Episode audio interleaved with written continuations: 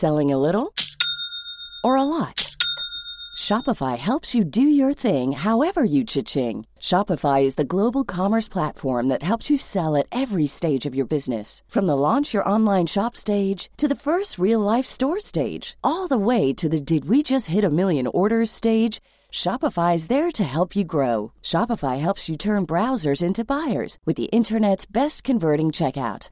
36% better on average compared to other leading commerce platforms because businesses that grow grow with Shopify. Get a $1 per month trial period at shopify.com/work. shopify.com/work.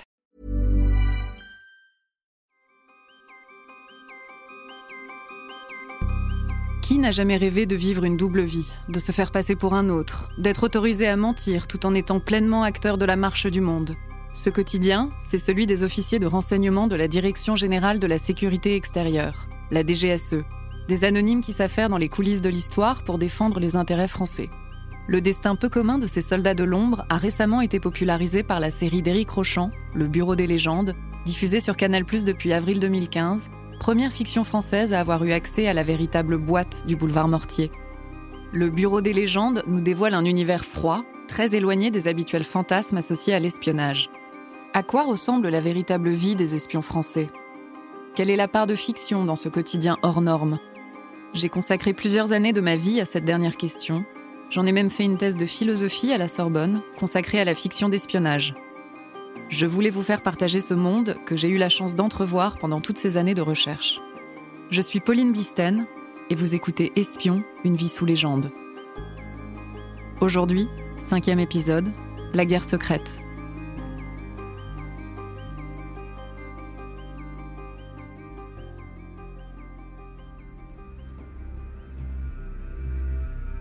Le grand jeu, celui des nations, l'Angleterre et la Russie, l'Union soviétique et les États-Unis, l'Iran et l'Arabie saoudite, le grand marché de la monnaie humaine.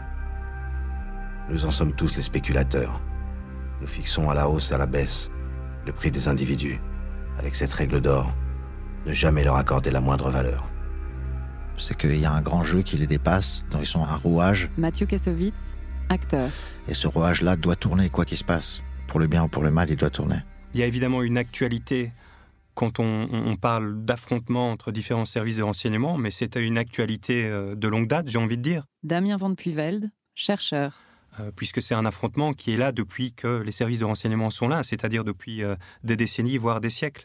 Donc cet affrontement, il n'est pas spécialement nouveau, il a, il a toujours été là, et c'est une, une compétition entre différentes agences de renseignement qui luttent, sont en compétition parce qu'elles veulent des informations et elles veulent les meilleures informations qui sont disponibles afin de fournir les meilleures informations à leurs décideurs. Le renseignement s'appuie sur une connaissance rationnelle du monde. Un service de renseignement est obligé euh, de livrer une vision euh, la plus juste possible du monde qui, qui les entoure. Éric Rochant, créateur et showrunner. Ensuite, c'est le politique qui utilise cette vision de manière dogmatique ou qui ne veut entendre que ce qu'il veut entendre, qui ne veut voir que ce qu'il veut bien voir.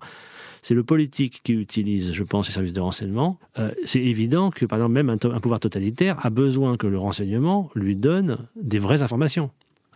Euh, sur, par exemple, euh, les, révolu- les- les révolutionnaires, les dissidents. Donc, un service de renseignement, par essence, par définition, doit livrer une vision la plus juste possible du monde, donc non dogmatique. Car le dogmatisme, c'est un aveuglement. Donc ça, c'est vraiment, je trouve ça très intéressant. Il y a une, logique euh, compétitive entre services de renseignement de différents pays. On veut obtenir les meilleures informations. Pour obtenir les meilleures informations, il faut protéger ses sources d'informations et ses méthodes, ses méthodes d'analyse, ses méthodes de traiter euh, de ces différentes sources, afin de gagner un avantage sur son adversaire, sur les autres services de renseignement. Et donc, forcément, il y a toujours une certaine sorte d'affrontement. Et c'est bien pour ça qu'il y a une clandestinité et un, secret très fort qui entoure les services de renseignement et certaines de leurs opérations, afin de protéger ces sources et méthodes et, grâce à la protection de ces sources et de ces méthodes, euh, d'opérer sans se faire identifier par d'autres services et donc de, gagner un avantage, de prendre, de prendre la main véritablement dans euh, ce grand jeu. Les Américains ont autre chose à faire que d'avoir une taupe chez nous. Trop occupés à essayer de nous écouter. Mais qui parle de taupe Euh, Je parle de fuite, de négligence, éventuellement de collaboration. Bref, de taupe. En tout cas, dans le ressort de l'intrigue, c'est intéressant. Hélène Leuillet, philosophe et psychanalyste. On cherche euh, entre euh, Américains et Français à s'extorquer des renseignements parce que c'est la logique de, euh, de, la, de la guerre entre alliés. À partir du moment où il y a de la souveraineté, il y a des frontières entre pays alliés. Vous savez, Hobbes disait, entre États souverains, c'est toujours l'état de nature, c'est-à-dire l'état de nature au sens où Hobbes le définit, c'est-à-dire un état de guerre. C'est-à-dire que même les alliés peuvent être potentiellement des ennemis. Bien sûr que c'est un jeu. Brad Leland, acteur. Un jeu que les agents jouent les uns avec les autres. C'est un grand jeu d'échecs, où chaque mouvement est déterminant. Et si tu es assez malin, plus habile que ton adversaire, tu peux éventuellement remporter la partie. Je pense que c'est des bons joueurs.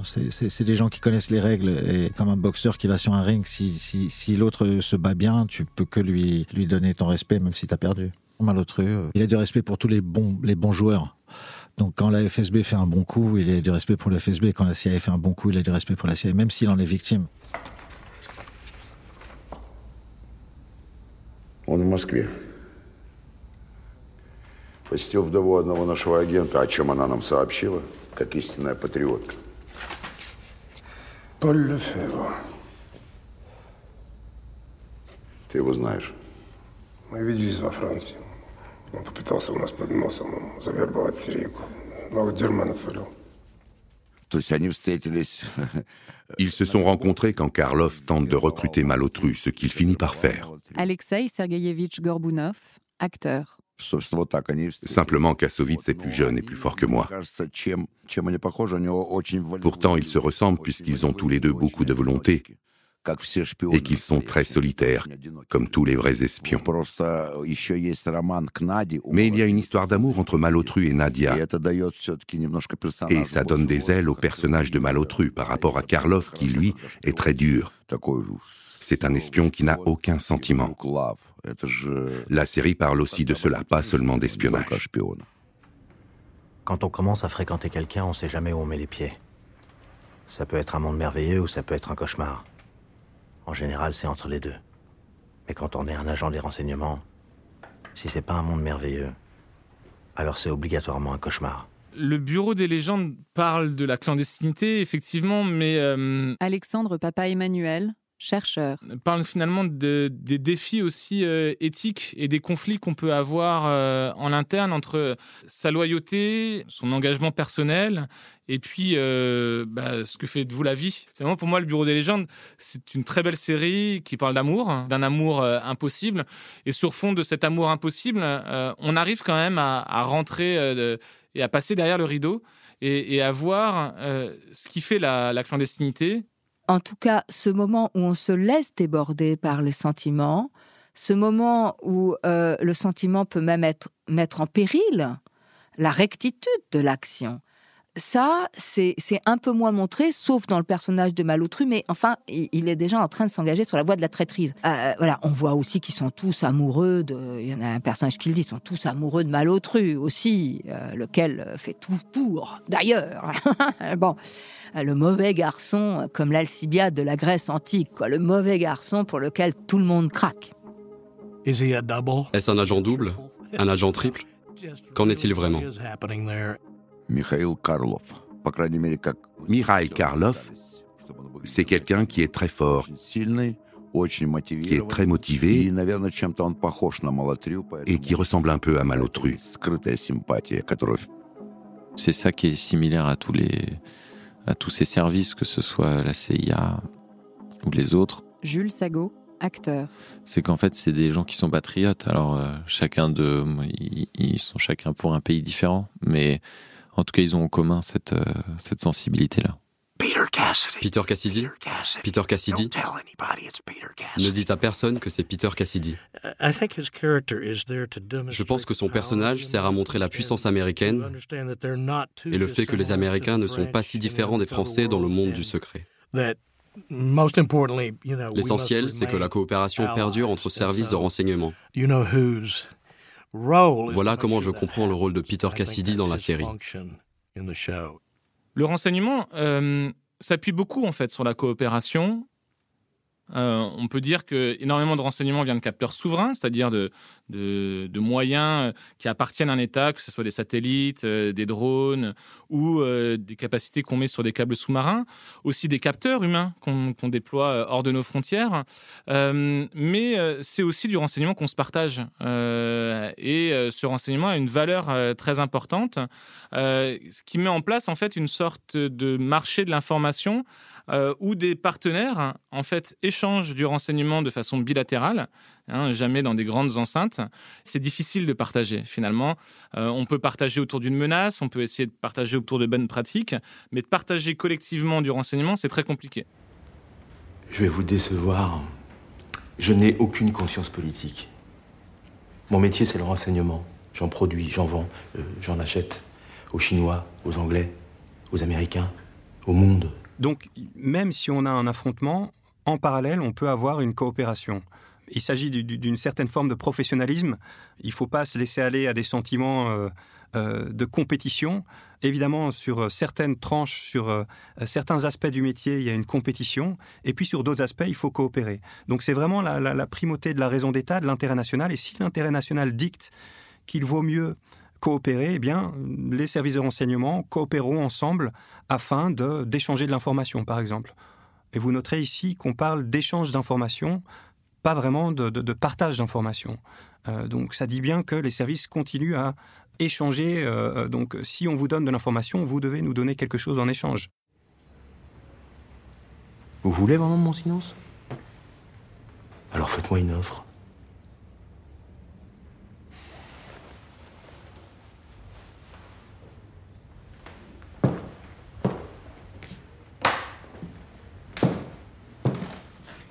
La répartition des territoires en l'état, donc non définitive. Et les voies de sortie du clan Assad?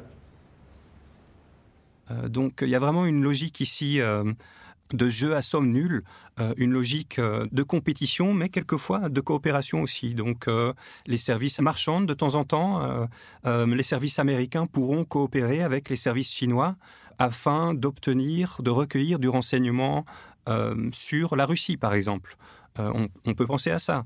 Et donc même quand au niveau politique, on a des, affrontements qui sont très clairs entre différentes administrations dans différents pays euh, et différents politiciens qui utilisent des rhétoriques assez fortes envers euh, d'autres pays, à l'arrière de ça, derrière euh, ces, discours politiques, on retrouve une, coopération entre services de renseignement qui font le boulot. Donc, sur certains sujets comme le contre-terrorisme, la Russie, la France, les États-Unis peuvent trouver un terrain d'entente. Sur d'autres sujets comme la contre-prolifération euh, d'armes de destruction massive, euh, il sera peut-être plus compliqué euh, de, trouver un terrain d'entente. Donc ça dépend vraiment du sujet et c'est la raison d'État qui prime toujours et qui va dicter si on coopère ou bien si on est dans une logique purement compétitive avec un autre service.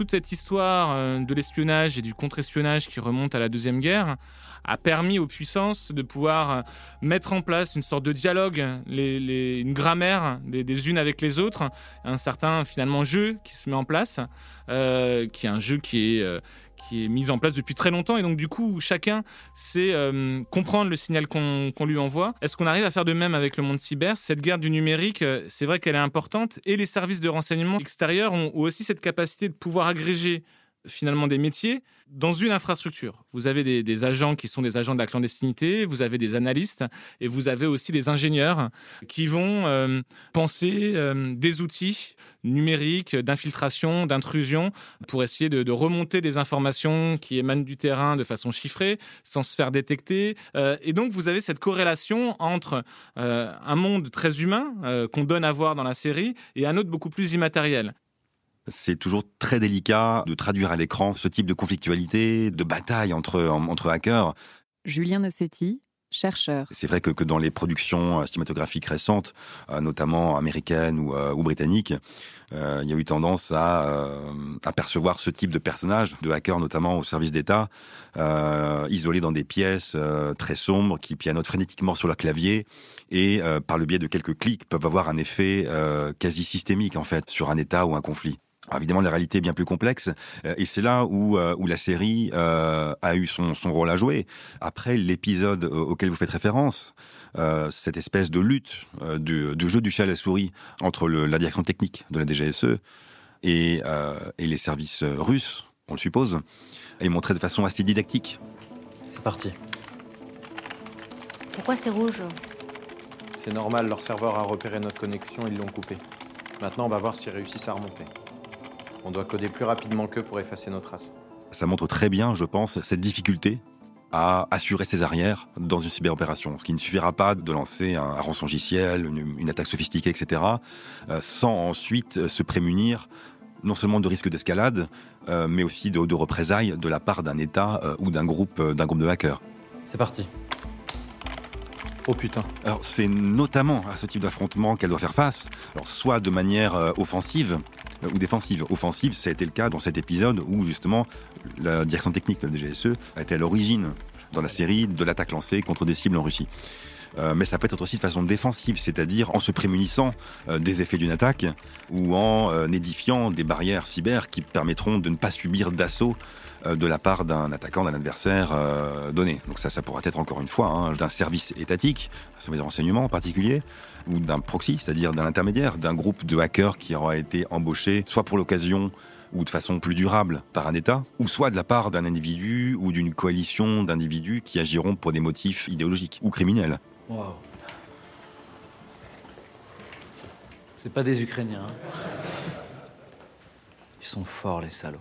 Les principales puissances aujourd'hui euh, dans le cyber, j'y inclus la France, euh, ont tous des spécificités, évidemment, euh, avec une sophistication, euh, voilà, peut-être parfois différente euh, en fonction des administrations, des services qui sont chargés de ces questions-là. Les États-Unis ont, euh, ont une vision très construite, évidemment, du cyberespace et des doctrines employées dans ce dans ce domaine, ce qui n'est pas surprenant, hein, parce que les Américains ont, euh, ont développé, maîtrisé et, et dominent encore aujourd'hui hein, le, le cyberespace.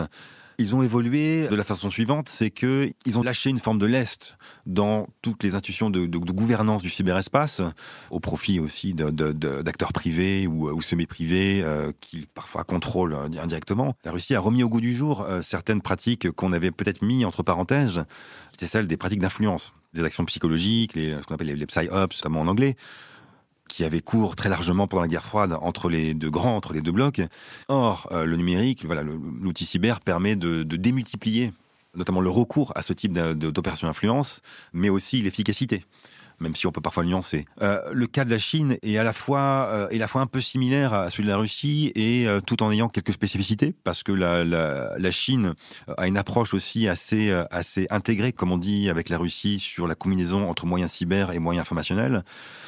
Mais c'est plutôt focalisé d'une part sur son environnement régional, avec les problématiques du Japon, la Corée et de l'Asie du Sud-Est, et également davantage concentré sur l'obtention de gains économiques via le piratage de, brevets, de, de, données de propriété intellectuelle, euh, voire de, de, jeux de données de, de, tel acteur économique américain en particulier. En France, le cyber, comme l'est aussi le nucléaire, euh, est considéré comme euh, comme une sphère stratégique à part entière. Et ce qui se passe dans, le cas français, c'est une réticence euh, à employer cette carte de l'attribution pour au moins une raison, c'est que euh, attribuer une attaque à un État en particulier ou un, ou un groupe d'acteurs euh, révèle en partie ses capacités de renseignement aux acteurs visés. Une autre spécificité, c'est ce qu'on appelle le, euh, le refus de la France du hackback. Le hackback, c'est le fait d'autoriser ou pas des acteurs privés euh, à répliquer à des cyberattaques, à des vols de données plus ou moins importants. La vérité, c'est que les grandes puissances du renseignement, ce qui définit le fait qu'elles sont des grandes puissances, c'est qu'elles se donnent les moyens de collecter de l'information de plusieurs manières. On est toujours limité si on se fie qu'à une seule source d'information ou une seule méthode utilisée afin de recueillir du renseignement. Donc, à long terme, je peux dire avec certitude que les services de renseignement de toutes les grandes puissances, voire de la plupart des nations au monde, celles qui peuvent se le permettre, continueront à avoir des capacités de renseignement humain et des capacités euh, de renseignement technique. Donc je ne pense pas, même si on a une montée en puissance du renseignement technique, que le renseignement humain va disparaître. Dans une démocratie, la seule chose qui doit nous intéresser, c'est le passage à l'acte, celui qui peut menacer véritablement des citoyens ou qui peut menacer des institutions démocratiques. Mais alors, que faire? Soit on attend Mais d'ailleurs, les citoyens, dans ces cas-là, disent Mais qu'a fait l'État qui est censé nous protéger pour attendre euh, même d'arrêter des auteurs qui parfois ne se laissent pas arrêter? Non, ce qui est demandé, c'est la prévention. Mais la prévention d'une action contre l'État elle-même secrète, eh bien, suppose effectivement des moyens secrets et puis, euh, eh bien, évidemment, euh, des renseignements. C'est-à-dire que cette zone du secret, c'est aussi ce qu'on appelle l'intelligence de l'État. Donc il faut des agents secrets. Notre protection, notre bien-être, notre santé, et notre paix et notre joie de vivre euh, reposent sur une part d'ombre nécessaire et sur une part sur une part voilà de, non seulement d'ombre mais de saloperie de sang de chair de merde voilà ça c'est ça, ça, repose sur tous nos déchets il y a un plan très beau dans je crois que c'est dans la saison 4 c'est euh, Artus c'est la, la, fin de la saison quand il, il, a déjoué tout le truc et il est dans le métro tout seul. Et tout le monde va à sa vie et ils ont déjoué un gros attentat et il a envie de crier à tout le monde je vous ai sauvé la vie et il est juste yes. C'est tout, c'est vraiment ça le, le travail que ces mecs doivent faire. Quand c'est réussi, on est à peu près le seul à savoir euh, qu'on a œuvré à cette réussite. Oui. C'est des gens qu'on voit pas, ils sont à côté de nous, ils sont à la boulangerie, ils sont, euh, ils sont au supermarché, euh, ils prennent le métro avec nous et ils sont au courant de choses qui peuvent changer nos vies. Et, et le travail qu'ils font en douce est absolument remarquable pour ça, parce qu'il est invisible. Merci, ça fait du bien de parler.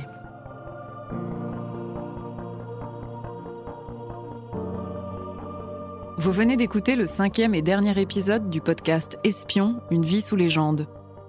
Le Bureau des légendes, créé par Éric Rochant, produit par Top, The Oligarchs Productions et Fédération Entertainment, est une création originale Canal+. Retrouvez tous les épisodes en exclusivité sur MyCanal. Pour continuer à explorer l'univers du Bureau des légendes, découvrez gratuitement les autres épisodes du podcast Espion, une vie sous légende sur MyCanal, Apple Podcast, Google Podcast, Spotify et toutes les plateformes. Ce podcast est produit par To, The Oligarchs Édition et Canal+. Il a été écrit et réalisé par Pauline Blisten, Samuel Dequint a assuré la prise de son, Basile Catlin le montage et le conseil sonore, Antoine Caracci l'habillage et le mixage.